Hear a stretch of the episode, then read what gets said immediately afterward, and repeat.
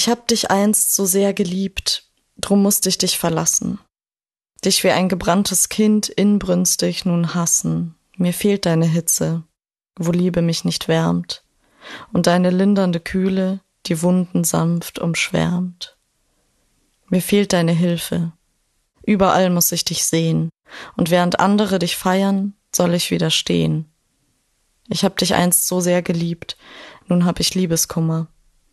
Ich will dich nicht mehr wollen müssen, dein Licht ist bloß ein Schlummer. Herzlich willkommen zu Ohne Alkohol mit Nathalie. Dieser Podcast ist für alle, die ein Leben ohne Alkohol führen wollen. Ich spreche heute mit der Autorin, Dichterin und Poetry Slammerin Elisabeth Schwachulla darüber, wie unsere gesellschaftlichen Gepflogenheiten uns geradewegs ins Alkoholproblem katapultieren und warum die Art und Weise, wie wir als Gesellschaft Alkohol verherrlichen, es schwierig machen kann, abzuschließen mit dem Trinken. Ja, diese Folge heute ist für all jene, die sich auch nach Monate und vielleicht sogar nach jahrelanger Abstinenz manchmal noch schwer damit tun. Elisabeth ist 27 Jahre alt und seit drei Jahren nüchtern. Davor hat sie acht Jahre lang Alkohol getrunken. Drei davon nahezu täglich. Moment, denkst du dir jetzt wahrscheinlich. Wie jung war sie denn dann bitte, als das alles passierte? Nun, gar nicht mal so jung. Mit 16 erlebt sie ihren ersten Rausch. So eine emotionale Abhängigkeit war von Anfang an da vom ersten Rausch an auf jeden Fall. Also anfangs habe ich mich mit Alkohol noch zurückgehalten und immer, wenn ich so eine kleine Beeinträchtigung meiner Sinne gespürt habe, aufgehört zu trinken. Und als ich dann das erste Mal feiern war, so mit 16, da habe ich quasi vorgeglüht und eine ganze Flasche Rotwein getrunken und hatte dann meinen ersten Rausch, wo ich gemerkt habe, dass es mich total glücklich macht irgendwie und mich meine Probleme vergessen lässt, die zu der Zeit sehr präsent waren. Als ich 14 war, haben sich meine Eltern getrennt und waren dann nicht mehr so verfügbar, emotional oder auch zeitmäßig, je nachdem. Ich wurde nicht vernachlässigt im klassischen Sinne. Also ich hatte was zu essen, ich war ordentlich angezogen und da hatten sie schon ein Auge drauf. Aber so von wegen über Liebeskummer reden oder sowas, dafür war halt kein Raum mehr. Ich habe mich viel um meinen kleinen Bruder gekümmert, der war zu der Zeit erst zwei, hatte Probleme in der Schule, hatte einfach das Gefühl, ich kann mit meinen Problemen nirgendwo hin, um sie zu bereden oder so, weil ich mich meinen Freunden gegenüber nicht getraut habe. Ich wollte irgendwie stark wirken und als würde mir das alles nichts ausmachen. Das heißt, es war ganz klassisch dieses Runterschlucken, was Alkohol ja auf so einer physischen Ebene perfekt verkörpert auch. Zu der Zeit trinkt Elisabeth an den Wochenenden. Mit 17, in ihrem letzten Schuljahr dann, fängt sie an, abends ein Bier zu trinken, um einzuschlafen. Mit 18 macht sie ihr freiwilliges soziales Jahr. Nun betrinkt sie sich fast täglich. Ich habe FSJ in einem Jugendzentrum gemacht was bedeutet, dass ich erst mittags anfangen musste zu arbeiten, dass ich außerdem so viel Geld zur Verfügung hatte wie vorher nie in meinem Leben, dadurch, dass ich noch zu Hause gewohnt habe und es für ein FSJ ganz gut bezahlt war. Und da habe ich dann auch nach der Trennung von meinem damaligen Freund vor allem das Nachtleben irgendwie für mich entdeckt. Vorher bin ich nicht in Clubs gegangen oder so, aber war dann volljährig und das hat mir total gefallen, in dem Rahmen halt meine Probleme vergessen zu können. Ich hatte zu der Zeit auch One-Night-Stands, habe das also so voll ausgekostet, spät nach der Arbeit feiern zu gehen, mein ganzes Geld für Alkohol rauszuschmeißen und dann besoffen mit irgendwem im Bett zu landen. Kannst du uns mal auf emotionaler Ebene mitnehmen durch so einen Tag? Also fandest du das durchweg cool? Oder gab es da auch schon Momente, in denen du nachdenklich wurdest? Das ist ein schwieriges Thema, weil ich es eigentlich von vornherein, also sogar mit 16 schon, nicht durchweg cool im klassischen Sinne fand, sondern das für mich immer so eine abgefuckte Komponente hatte. Ich habe das eher so gesehen, als würde ich mein äußeres Leben oder meinen physischen Zustand meinem emotionalen Zustand anpassen. Ich habe mich wertlos und schlecht gefühlt. Und für mich hat halt der innere Zustand der Traurigkeit nicht zu meinem äußeren, eigentlich ganz guten Leben gepasst. Deshalb habe ich mich von Anfang an, glaube ich, so kaputt machen wollen mit dem Alkohol. mit Alkohol und mit One-Night-Stands. In ihrem autobiografischen Roman Die Enkel schreibt Elisabeth Seht her, sagte ich im Alter von 19 Jahren, ich bin wertlos. Ich verdiene nicht mehr, als dass du mich benutzt. Schau doch, wie kaputt ich bereits bin und gib mir bitte den Rest. Ich ließ mich ganz zerbrechen, ich belud mich mit dem Schutt anderer Leute, streute ihre Asche auf mein Haupt und war erst zufrieden, wenn mein Körper genauso schmerzend und wund war wie mein Inneres. Ich finde, das ist wirklich so ein interessanter Aspekt, weil das ja letztendlich mit diesem Glück vom Rausch sich eigentlich total beißt, ne? Mhm. Wie hast du das denn übereinander gelegt zu der Zeit? ähm, ich glaube durch den Kater. Also, dass ich in dem Moment des Betrunkenseins oder auch des Aufreißens, wenn man so will, das noch total gedankenlos erleben konnte und dadurch irgendwie positiv, also weder an die Konsequenzen denken, noch an den Eindruck, den man vermittelt oder die Würde, die man vielleicht verliert und am nächsten Morgen dann sich aufgrund des Katers halt körperlich schlecht zu fühlen, weil man realisiert, was man getan hat, auch psychisch. Das heißt, du hast dadurch dir den Kater erträglich gestaltet, ja, indem du dich da nicht zurechtgewiesen hast und dich geschämt hast, sondern indem du es praktisch auf so einer intellektuellen Ebene begründen konntest. Genau. Mhm. ne, schon. Also indem ich mein Ziel erreicht hatte, das mhm. Ziel des homogenen Selbstbildes, wenn man so will. Mhm. Was meinst du, wieso hat das für dich so zusammengehört? Ich würde schon sagen, dass mich die Medien ein Stück weit geprägt haben, wo meiner Meinung nach viel damit gearbeitet wird, den Menschen, die zum Beispiel psychische Probleme haben, auch eine physische Abhängigkeit zu geben. Aha. Ich weiß nicht, ob das nur meine subjektive Wahrnehmung war oder woher genau ich dieses Bild hatte, aber es hat für mich schon so zusammengepasst. Es geht irgendwie alles Hand in Hand. Alkoholmissbrauch und ein schlechtes Leben. Also nach dem Motto, wenn ich mich innerlich schon so fühle, dann bleibt mir gar nichts anderes übrig, als alkoholabhängig zu werden. Oder wie meinst du das? Ja, so in der Art. Also ich dachte, mir bleibt nichts anderes übrig, als das Äußere dem anzupassen. Und andererseits hatte ich auch Momente, also als ich so 18 oder vielleicht war ich da auch schon 19, da wäre ich einmal fast vor die U-Bahn gesprungen und dann habe ich mit mir selber halt den Deal gemacht, weiterzuleben, weil ich dachte, ich kann es meiner Familie nicht antun und so. Selbstmord, das geht irgendwie nicht. Lieber lebe ich um jeden Preis weiter und der Preis war halt dann Alkohol. Also ich dachte, ich kann den Alltag nur bestreiten, wenn ich betrunken bin und dachte aber gleichzeitig, das wäre irgendwie legitim, weil es ja immer noch besser war als Selbstmord. Diese Beziehung zum Alkohol arbeitet sie nicht nur in ihren Gedichten und in ihrem Roman auf, sie hat darüber auch einen Text verfasst, den sie bei sogenannten Poetry Slams aufführt. Ein Poetry Slam ist ein Dichterwettstreit. Mehrere Künstler betreten nach und nach die Bühne und präsentieren ihre selbstgeschriebenen Texte. Thema und Genre sind egal, Singen und Requisiten aber zum Beispiel nicht erlaubt und meistens soll die Darbietung nicht länger als fünf bis zehn Minuten dauern. Am Ende entscheidet dann das Publikum darüber, wer gewinnt. Elisabeths Poetry Slam Text zu dem Thema heißt eine toxische Beziehung, also genau das, was sie da hatte mit dem Alkohol. Ich mache das gerne mit dem Bild des Ex-Freundes. Also für mich ist meine Beziehung zu Alkohol wie eine Beziehung, in der man zum Beispiel sehr stark abhängig voneinander ist und der Partner einen schlägt oder so. Und ich auch glaube, dass viele Menschen eine toxische Beziehung zu egal welcher Substanz oder Tätigkeit oder Person eben haben. Und man es wirklich hinterfragen sollte, ob es der richtige Weg ist. Also gerade auch bei tatsächlichen Liebesbeziehungen zum Beispiel frage ich mich oft, ob man dann eben diese Abhängigkeit mit der großen Liebe verwechselt, so wie ich eben beim Alkohol dachte, es wäre der richtige Weg und dann war es der falscheste überhaupt. Für ihren Poetry Slam Text hat sie einen Kunstgriff gewählt, der diese Wechselwirkung verdeutlichen soll.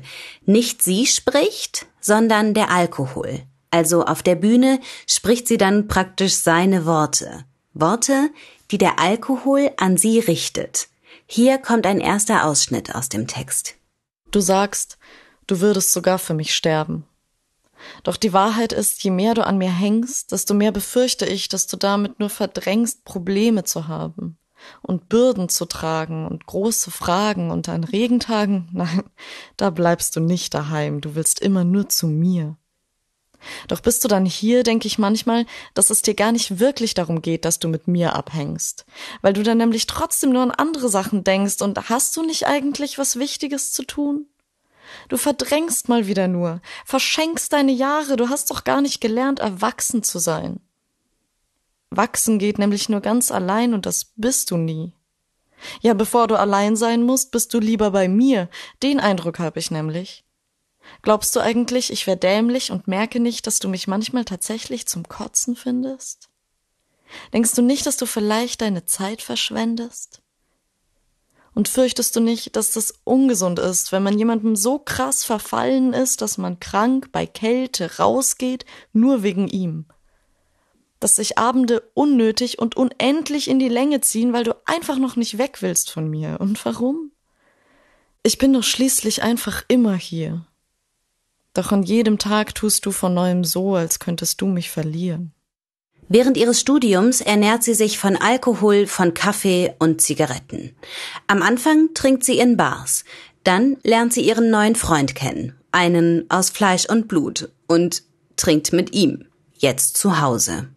Aber irgendwann fragt sogar er, warum musst du immer trinken? Und Elisabeth hat darauf nur eine Antwort. Warum nicht? Für sie gilt zu der Zeit noch immer, trinken ist besser, als sich umzubringen. Wobei ihr schon hin und wieder dämmert, dass das ein Denkfehler ist. Der Selbstmord eines Bekannten hat mich irgendwie darauf aufmerksam gemacht, dass ich auch sowas wie einen feigen Selbstmord begehe, dass mich eben Alkohol in Wahrheit nicht dabei unterstützt, am Leben zu bleiben, sondern eher wie so ein langsamer Suizid ist. Ich habe in meiner damaligen Mitbewohnerin meine Zukunft gesehen, wo ich enden werde, wenn ich so weitermache und wollte da nicht hin. Dass sie, obwohl sie auf die 50 zuging, immer noch die gleichen Probleme hatte, die ich hatte. Also auch ein Alkoholproblem, aber auch stimmungsmäßig, also dass sie teilweise wahnsinnig depressiv war und das dann versucht hat, mit Alkohol zu bekämpfen, wo ich dachte, ja stimmt, wenn ich jetzt nichts ändere, dann habe ich auch mit 50 noch die gleichen Probleme. Und das konnte es dann irgendwie nicht sein, das macht keinen Spaß. Ich habe einen Kumpel beneidet, der MPU machen musste und deshalb nur alkoholfreies Bier trinken durfte. Krass. Und dachte mir so, Moment, äh, wieso beneide ich den? Ich könnte genauso gut auch einfach alkoholfreies Bier trinken beim Feiern. Aber dadurch habe ich dann festgestellt, dass ich es eben genau nicht konnte. Und letztendlich hat mich dann mein Bruder dazu gebracht, aufzuhören, indem er mich dazu gebracht hat, zuzugeben, dass ich ein Alkoholproblem habe oder dass ich mir dessen bewusst bin. Ich dachte vorher, wenn ich es nicht zugebe, muss ich nichts ändern. Wie hat er das gemacht? Er hat einfach gesagt, du musst dir endlich eingestehen, dass du ein Alkoholproblem hast. Und dann habe ich reflexartig geantwortet, das habe ich doch schon längst. Aber genau, laut gesagt hatte ich das noch nicht. Das ist ein ganz schön krasser Moment, oder? Wenn man das ja, das erste Mal ausspricht. Ja, ich habe mich so ein bisschen darauf vorbereitet. Also ich habe in der Zeit schon länger immer wieder gesagt, ich bin Trinkerin gegenüber meinen Freunden und das wie so ein Scherz klingen lassen. Weiß ich nicht, ob das so wahrgenommen wurde oder dann doch als Selbstreflexion irgendwie. Aber so nach dem Motto, hä, wir sind auf einer Beerdigung, natürlich habe ich Schnaps dabei, ich bin Trinkerin. Das heißt, bisschen was hatte ich schon gesagt. Und ja, der Moment war schon krass, weil ich dann eben realisiert habe, dass ich was ändern muss, weil ich zwar der Meinung war, eben nichts ändern zu müssen, solange es keiner offiziell weiß. Mhm. Aber obwohl da auch nur mein Bruder anwesend war, hatte ich dann das Gefühl, okay, jetzt gibt's irgendwie kein Zurück mehr. Also wie blöd wäre ich, wenn ich nicht nur ein Alkoholproblem hätte, sondern das sogar offensichtlich durchaus weiß und dann nichts ändern würde. Sie hört auf zu trinken. Den Alkohol ganz wegzulassen, fällt ihr leichter, als mal zu trinken und mal nicht. Aber leicht fällt es ihr nicht. Nach 35 Tagen Abstinenz fängt sie wieder an. Und es wird schnell mehr, schnell wieder täglich. Sie versteht.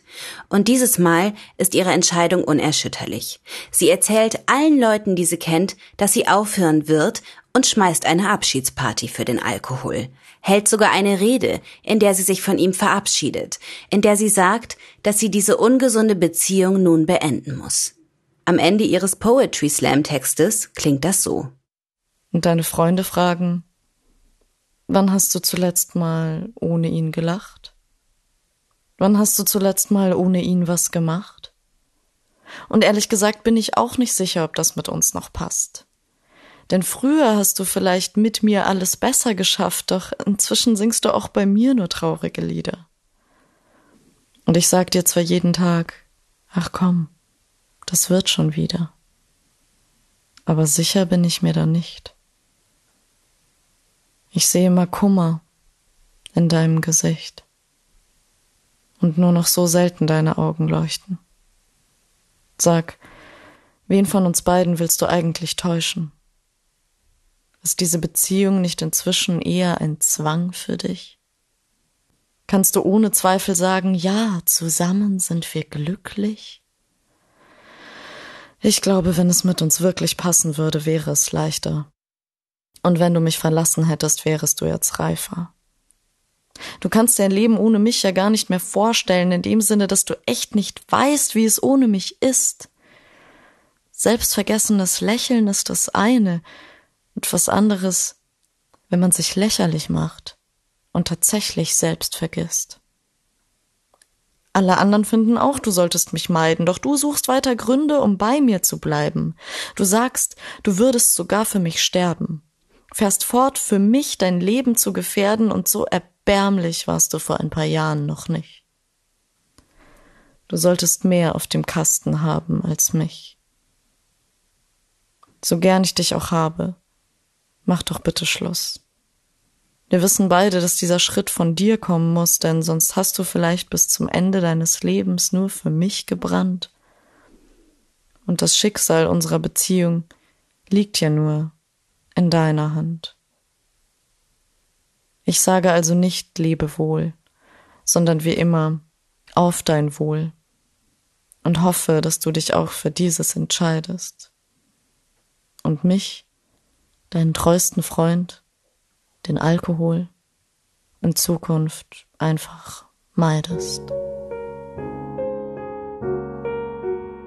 Wieso ist der Alkohol so nett in deinem Text? Ja, ich habe mir eben gedacht, der Alkohol wollte mir ja nichts Böses. Also ich will für meine Sucht oder für meine Abhängigkeit nicht dem Alkohol die Schuld geben, sondern der Gesellschaft und mir, weil der Alkohol ja nichts getan hat. Also der ist ja passiv ich habe ihn getrunken, er hat mich nicht darum gebeten, er hat sich mir nicht von selbst aufgedrängt, sondern das ist ja menschengemacht und deswegen ist der Alkohol in dem Text auch so ganz, hat eben so einen ganz klaren, aber schon mitfühlenden Blick auf mich.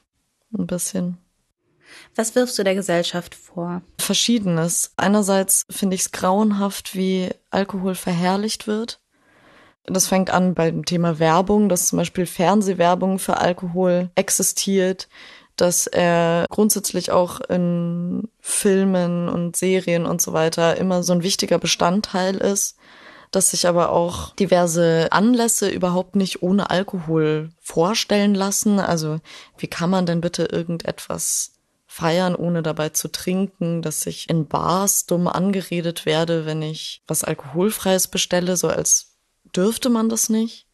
Aber auch diese Selbstverständlichkeit, also es gehört so dazu, als wäre Alkohol was Gesundes, als wäre es nicht zum einen ein Gift für den Körper und zum anderen eine abhängig machende Substanz, die dann je nachdem Beziehungen und alles Mögliche zerstört, sondern ja, wie so ein, wie eine Karotte oder so, so nach dem Motto, das ist voll super, wenn man das in seinen Alltag integriert und das verstehe ich einfach nicht.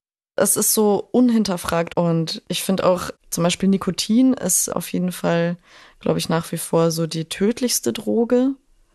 Aber Alkohol kommt direkt danach und vor allem hat noch nie eine Zigarette meine Beziehungen zerstört oder mich vergessen lassen, wer ich bin, was ich will und so weiter.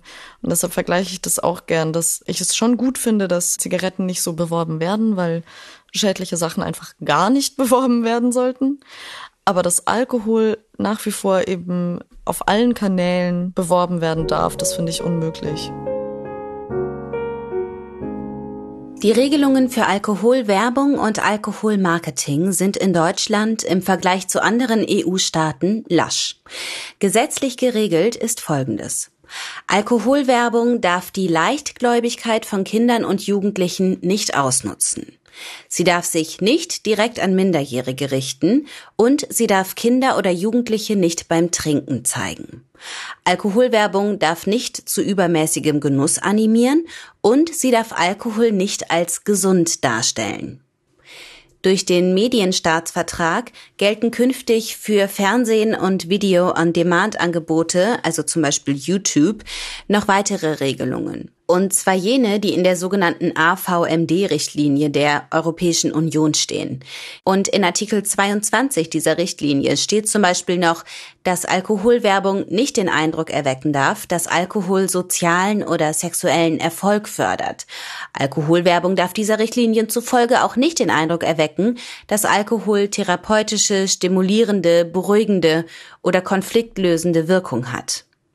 So, zusammengenommen klingt das jetzt alles nach sehr viel, ist es aber nicht. Zumal Anbieter seit jeher ziemlich gut darin sind, diese gesetzlichen Bestimmungen zu unterlaufen. Dass Alkohol nicht als gesund dargestellt werden darf zum Beispiel, das steht eigentlich im diametralen Gegensatz dazu, was im Fußball abgeht. Dass da zum Beispiel bei so ziemlich jedem Fußballspiel Bierwerbung zu sehen ist, ja, in der Werbung taucht kein Fußballer auf und sagt, dass er morgens ein Bier trinkt und deshalb so spitzenmäßig Fußball spielt. Das wäre zum Beispiel verboten. Aber es gibt eben Bundesligaspiele in der Feldchins Arena. Wir sitzen zu Hause auf dem Sofa, sehen die Bierwerbung vor, nach und zwischen dem Spiel und die Bandenwerbung währenddessen. Und am Wochenende fahren wir dann unsere Kinder zum Fußball und waschen danach das Trikot, das die Dorfbrauerei gesponsert hat. Das ist cleveres Marketing. Denn so gelingt es Brauereien, trotz dieser Einschränkungen, diese unbewusste Verknüpfung zwischen Sport und Gesundheit und Bier herzustellen. Und von solchen Umschiffungsstrategien mal abgesehen, selbst wenn sich Werbung nicht gezielt an Kinder und Jugendliche richten darf, sie sind trotzdem permanent damit konfrontiert. Was die zeitliche Reglementierung angeht, gibt es in Deutschland nämlich nur eine einzige. Für öffentliche Filmvorführungen, sprich fürs Kino. Dort darf vor 18 Uhr keine Alkoholwerbung laufen. Im Fernsehen geht das aber rund um die Uhr. Im Radio auch, online auch, auf Plakaten sowieso, auch im Umfeld von Grundschulen und Spielplätzen. Keine Einschränkung, weit und breit. Die Weltgesundheitsorganisation empfiehlt Deutschland seit Jahren dagegen etwas zu unternehmen und Alkoholwerbung stärker zu reglementieren, weil es mittlerweile als so gut wie erwiesen gilt, dass es einen Zusammenhang zwischen Alkoholwerbung und Alkoholkonsum gibt. Was ja auch nicht weiter verwundert. Warum sonst sollte ich als Alkoholproduzent Werbung schalten? Ne? Aber ja, es ist natürlich Aufgabe der Wissenschaft, das zu belegen. Und ähnlich wie bei der Tabakwerbung häufen sich halt in den vergangenen Jahren die Studien, die zeigen, dass Jugendliche häufiger und mehr trinken, je öfter sie Alkoholwerbung sehen. Und dass sie eher anfangen zu trinken, je mehr Alkoholwerbung sie sehen. Wenn du mehr dazu lesen möchtest, dann schau gern mal in die Show Notes. Ich verlinke dir da ein paar Studien. Um zu sehen, was für einen krassen Effekt Werbung und Marketing auf uns haben, können wir uns aber auch einfach Länder anschauen, die Werbung von alkoholischen Getränken verboten bzw. effektiv beschränkt haben. Island zum Beispiel oder Norwegen oder Dänemark oder Polen. All diese Länder weisen einen deutlich niedrigeren Pro-Kopf-Konsum auf als Deutschland. Und schlussendlich können wir auch einfach Elisabeth zuhören. Auch sie ist ein Beweis für den Zusammenhang zwischen der Omnipräsenz von Alkohol und Sucht. Und diese Omnipräsenz verfolgt sie bis in die Abstinenz, auch drei Jahre nach ihrem endgültigen Entschluss, nichts zu trinken. Ich glaube auch, dass die meisten Leute ein Alkoholproblem in ihrer Jugend entwickeln, weil es ja da auch noch so legitim ist, so viel zu trinken oder je nachdem sogar cool. Und insgesamt, was Alkoholabhängigkeit betrifft, würde ich sagen, sind viel, viel mehr Leute davon betroffen, als es eben so einen Eindruck macht. Natürlich einerseits aufgrund des Stigmas. Niemand redet darüber, alle gehen zu den anonymen Alkoholikern und nicht zu den nicht anonymen Alkoholikern oder so. Hello. genau. Also alle, nein, Nathalie nicht, nein, auf jeden Fall. ähm, Elisabeth auch nicht. genau. Ein paar wenige gallische Alkoholiker. Die immer mehr werden. Genau. Ja, das hoffe ich. Aber ich wollte eigentlich gerade noch was anderes sagen. Und zwar, genau, dass, glaube ich, vielen gar nicht bewusst ist, dass sie ein Alkoholproblem haben oder die es eben so machen wie ich damals. Das so halb vor sich selbst, aber vor allem vor dem Umfeld zu verheimlichen und durch dieses Dazugehören des Alkohols kann man ja auch gar nicht wissen, ob man abhängig ist, wenn es nun mal zum Essen dazugehört, das Glas Wein oder zum Feierabend die drei Bier oder so. Dann hat man ja kein Problem, sondern lebt einfach ein total legitimes Leben. Deshalb glaube ich, dass auch die Dunkelziffer an Alkoholikern sehr groß ist. Hättest du dir gewünscht, dass dich jemand darauf angesprochen hätte? Ja, weil ich mir, ohne dass mich jemand darauf angesprochen hat, einreden konnte, dass es ja gar nicht so schlimm sein kann. Also auch wenn ich das Problem schon erkannt hatte, war ja die Angst, was zu ändern, so groß, dass es keine Rolle gespielt hat, ob das jetzt eine Abhängigkeit ist, ob das jetzt schlecht für mich ist oder nicht, sondern ich habe natürlich Gründe gesucht, weiter zu trinken und dann konnte ich mich darauf ausruhen und mir irgendwie einreden, nachdem ja niemand so wirklich was sagt. Klar, es gab schon Kommentare von wegen, oh, du trinkst aber viel oder so, aber niemand hat gesagt, hey, du übrigens habe ich den Eindruck, dass du ein Alkoholproblem hast, abgesehen von meinem Bruder dann eben damals. Aha. Und dadurch konnte ich sagen, ja, also, ja, ich trinke halt viel. Mhm. Aber es stellt ja offensichtlich für mein Umfeld kein Problem dar. Wieso sollte es dann für mich ein Problem darstellen? Vielleicht ist ja meine Wahrnehmung auch falsch. Vielleicht, ja, trinke ich einfach viel und habe überhaupt kein Problem. Also du plädierst auch dafür, das anzusprechen, wenn jemand den Eindruck hat, da ist eine Freundin, ich glaube, die hat ein Alkoholproblem, ja? Ja, schon. Also es ist natürlich immer schwierig, weil die Betroffenen darauf ja häufig mit Ablehnung reagieren und das nicht wahrhaben wollen oder so. Aber das ist dann eben der Prozess, der bei jedem selbst stattfinden muss. Ob man jetzt auf die Worte hört oder nicht, darauf hat man ja als außenstehende Person keinen Einfluss. Aber es zumindest mal gesagt zu haben, also kann meiner Meinung nach schon was bringen. Mhm. Ich habe mir da echt lange Gedanken darüber gemacht und ich frage mich das auch immer wieder, weil ich das auch immer wieder gefragt werde. Ja, hätte jemand was sagen sollen? Das hätte ich so gern mal gewusst, wie ich da reagiert hätte. Weil ich nämlich auch glaube, dass das was mit mir gemacht hätte und so ein Wegweiser in die richtige Richtung gewesen wäre, wobei ich nach außen hin wahrscheinlich mit Rückzug und Trotz reagiert hätte. Mhm. Aber ich glaube auch, dass das ankommt auch wenn es nicht sofort zu irgendeiner Veränderung führt, dass es zumindest ja wie so ein kleiner Fingerzeig ist. Guck mal da, da ist das Problem oder da könnte es sein. Ja, oder dass es dann zumindest wirkt, sobald man eben bereit ist, das anzunehmen. Mhm. Ich habe irgendwo von dir gelesen oder gehört, bin ich mir jetzt gar nicht mehr so sicher, dass du Abstinenz als deine Superkraft bezeichnest, was ich mega schön finde. Wie meinst du das? Ja, mit dem Trinken aufzuhören schien mir halt so unmöglich, dass ich wirklich dachte, ich überlebe keinen Tag ohne Alkohol oder ohne die Aussicht, dann zumindest am nächsten Tag wieder zu trinken. Also ohne diesen Lebensstil. Ich weiß auch gar nicht, wie genau ich das gemeint habe. Also natürlich nicht, als würde ich dann einfach tot umfallen, sondern so, als wäre ich halt nicht überlebensfähig und könnte mit meinem Kummer oder mit dem Alltag nicht umgehen, wenn ich nüchtern bin.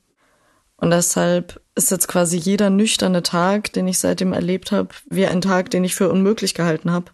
Das heißt, ich habe jetzt den Eindruck, dadurch, dass ich das geschafft habe, was mir wirklich am wenigsten machbar erschien damals, denke ich jetzt, ich kann alles schaffen. also wenn sogar das ging, mit dem Trinken aufzuhören, dann wüsste ich jetzt nichts, was unmöglich wäre. Ja, geht mir auch so. Wie so eine Basis-Superkraft. Mhm die alle anderen Superkräfte pushen. Ja, voll auch an, an den eigenen Fehlern zu arbeiten irgendwie. Ja. Da dachte ich früher, ja, ich bin halt so, ich reagiere halt in diesen Situationen so und so oder mache immer diesen und jenen Fehler. Und seitdem kann ich wirklich viel besser an mir arbeiten. Wenn mich was an mir stört, habe ich die Einstellung, dass ich das ändern kann. Wo gehst du denn jetzt hin mit deinem Kummer? Je nachdem, also oft zu Freunden, oft aber auch nur zu meinem Notizbuch. Also ich habe schon immer Gefühle durch Gedichte verarbeitet, aber dadurch, dass ich früher die Gefühle nicht so richtig zugelassen habe, habe ich sie letztendlich halt nicht verarbeitet, sondern dann doch immer wieder weggedrückt. Und jetzt habe ich auch das Bewusstsein bekommen, dass der Kummer vergeht. Man muss ihn halt aushalten können und dann ist er aber auch irgendwann wieder weg im Vergleich zu früher, wo er sich einfach die ganze Zeit nur aufgestaut hat und immer mehr dazu kam weil man ihn nie ausgehalten hat. Elisabeth engagiert sich mittlerweile in der Kenn dein Limit Kampagne der Bundeszentrale für gesundheitliche Aufklärung, um für eine Veränderung zu sorgen. und um dafür zu sorgen, dabei zu bleiben. Das war die beste Entscheidung meines Lebens, mich davon zu trennen und ich will nie wieder zurück. Und trotzdem ist diese emotionale Verbindung irgendwie immer noch da. Also ich bin auch viel noch getriggert, wenn ich Leute trinken sehe oder in irgendwelchen Lagerfeuersituationen oder in Bars oder so. Dann habe ich körperlich irgendwie oder ja, weiß ich nicht, ob es körperlich ist. Ich spüre es auf jeden Fall körperlich, das Bedürfnis zu trinken und werde halt traurig, dass ich so sehr noch mit dem Alkohol verbunden bin auf diese Art, dass ich das irgendwie verarbeiten muss. Das heißt, ich verarbeite in meiner Kunst diese Gefühle und hoffe, dass sie dann weggehen. mhm. Und ich einfach nur froh sein kann, den Alkohol losgeworden zu sein. Ist es schon besser geworden mit der Zeit? Schon, ja. Also anfangs waren die Tage, an denen ich zum Beispiel nicht mal in einer Serie mit ansehen konnte, wie Leute trinken oder so häufiger. Das heißt, es gibt sie jetzt zwar immer noch, aber sie sind seltener. Ich hoffe echt, dass dein Engagement dazu führt, dass junge Menschen da früher die Reißleine ziehen. Das hoffe ich auch. Ja. Du sagst ja auch, Abstinenz ist die beste Entscheidung deines Lebens, ne? Mhm. Warum ist sie denn die beste Entscheidung deines Lebens? Weil ich erst seitdem lebe. In jeglicher Hinsicht. Erstens ist mein Leben einfach so von der Grundstimmung besser geworden. Dieser ständig irgendwo so halb präsente Koma ist weg. Es gibt Tage, an denen fühle ich mich schlecht, aber die gehen dann wieder vorbei und es gibt Tage, die sind schön und ich fühle mich gut und dann fühle ich mich aber auch wirklich gut und weiß, es hing jetzt nicht vom Pegel ab. Genauso fühle ich mich jetzt mit Menschen wohl, mit denen man sich wohlfühlen kann und bilde mir nicht mehr ein, die Gesellschaft von Leuten aushalten zu müssen, mit denen ich mich unwohl fühle, nur weil ich sie mir ja angenehm trinken kann aber auch so meine gesamte Wahrnehmung von mir selbst, vom Leben, was ich will, wie ich bin, das alles kann ich erst so wirklich haben, seit ich nüchtern bin. Davor war es wie so ein, wie ein Schlummer eben, also wie ein Schlaf, der nicht mal erholsam oder schön war, sondern einfach nur verfälschend. Ich wünsche dir alles, alles, alles, alles, alles Liebe. Ich dir auch cool, dich als Mitkämpferin zu wissen. Das finde ich mega. Und vielen, vielen Dank fürs Gespräch. Danke dir. Du bist laut und überall. Irgendwo jedermanns Fall. Du bist akzeptiert, verschwiegen, lässt die großen Dinge liegen. Du vergibst alles zum Schein, lässt die Menschen doch allein suchte in dir Sinn, vergeblich. Erst seit ich dich los bin, leb ich.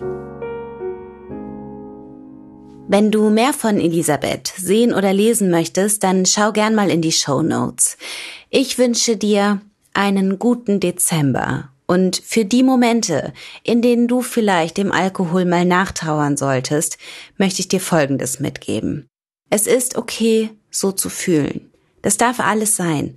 Und diese Gefühle sind real. Fühl sie, aber steuere dann auch ein bisschen gegen. Achte darauf, dass du dich nicht in ihnen verlierst. Schau dir an, was jetzt alles besser ist. Führ es dir vor Augen. Schau dir an, was jetzt alles kommen kann ohne ihn, was jetzt alles beginnen kann. Das ist meiner Meinung nach der erste Schritt, um irgendwann an den Punkt zu kommen, an dem auch du dann sagen kannst, das Leben ohne Alkohol ist keine Qual. Es bedeutet Freiheit. Danke fürs Zuhören und alles Liebe. Deine Natalie.